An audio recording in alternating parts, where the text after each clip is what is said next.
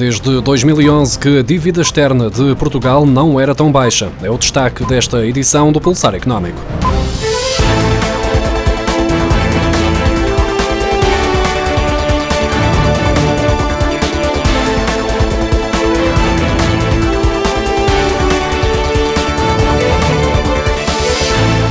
Portugal fechou o ano passado com uma dívida externa líquida de 179.800 milhões de euros. O montante subiu em termos nominais, mas caiu em percentagem do PIB, sendo que este é o valor mais baixo desde 2011, segundo revelam os dados publicados esta quarta-feira pelo Banco de Portugal. A dívida externa líquida do país aumentou 300 milhões de euros entre o final de 2018 e o final de 2019.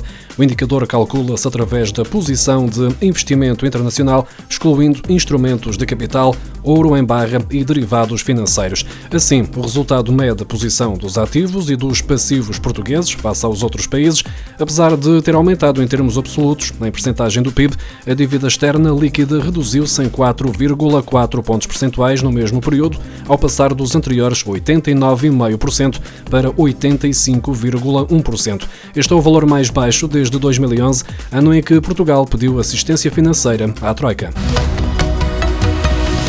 O Reino Unido apresentou esta quarta-feira detalhes sobre as novas regras para a imigração pós-Brexit, que vão dificultar o acesso dos cidadãos da União Europeia e impor requisitos como falar inglês, ter qualificações e um salário mínimo de 25.600 libras, ou seja, 30.800 euros anuais. Segundo o novo sistema, os candidatos têm de preencher requisitos que garantam um mínimo de 70 pontos, como falar bem inglês, que vale 10 pontos, ter uma oferta de emprego que tem 20 pontos ou com qualificações académicas mínimas mínimas, o 12º ano ou superior, que vale 20 pontos. O salário superior a 25.600 libras anuais vale 20 pontos. Nos casos das profissões com falta de mão de obra no país, o mínimo exigido são 20.480 libras anuais. O novo sistema de imigração por pontos visa ser implementado no início do próximo ano, quando acabar o período de transição após a saída do Reino Unido da União Europeia, que estendeu a liberdade de circulação europeia até ao fim de dezembro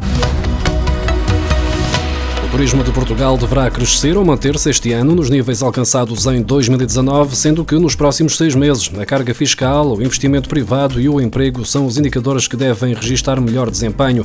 Do total de respostas obtidas, no âmbito deste estudo do Instituto de Planeamento e Desenvolvimento do Turismo, 41% dos inquiridos esperam que este ano o setor turístico nacional tenha resultados globais idênticos aos que foram obtidos em 2019.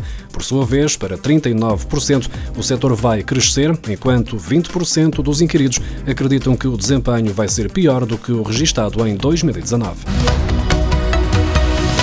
Saúde e a segurança social são os temas que mais preocupam os portugueses, com 44% das respostas, o que mostra uma subida de 11 pontos percentuais em novembro de 2019, face ao mesmo período do ano anterior, como revela um inquérito divulgado esta semana pela Comissão Europeia. Portugal é agora o terceiro Estado-membro da União Europeia onde a questão dos sistemas de saúde e de segurança social é considerada a mais importante, com que o país se depara neste momento, apenas atrás de Finlândia e Eslováquia, quando no outono de 2018 Portugal estava em décimo lugar. Em segundo lugar na lista de preocupações surge o aumento de preços e o custo de vida e, em terceiro, os valores e a garantia de acesso à reforma.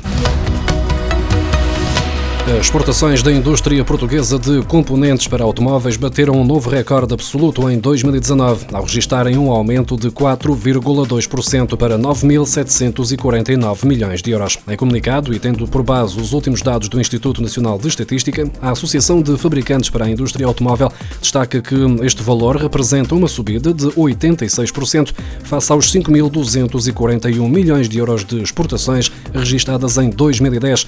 No ano passado, as exportações exportações do setor de componentes automóveis cresceram 4,1% para os países da União Europeia, que absorveram 90% das vendas externas do setor e 4,3% para o resto do mundo.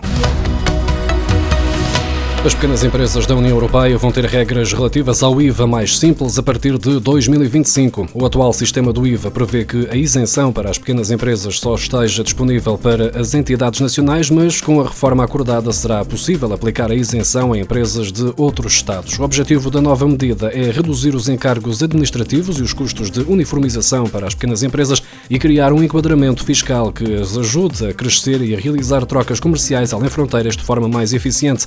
Em concreto, concreto, de acordo com o Conselho da União Europeia, estas novas regras fiscais prevêem que as pequenas empresas possam beneficiar de regras simplificadas no que se refere ao cumprimento das obrigações em matéria de IVA, caso o seu volume de negócios anual seja inferior a um limiar estabelecido pelo Estado-membro em causa, sendo que o máximo possível é de 85 mil euros.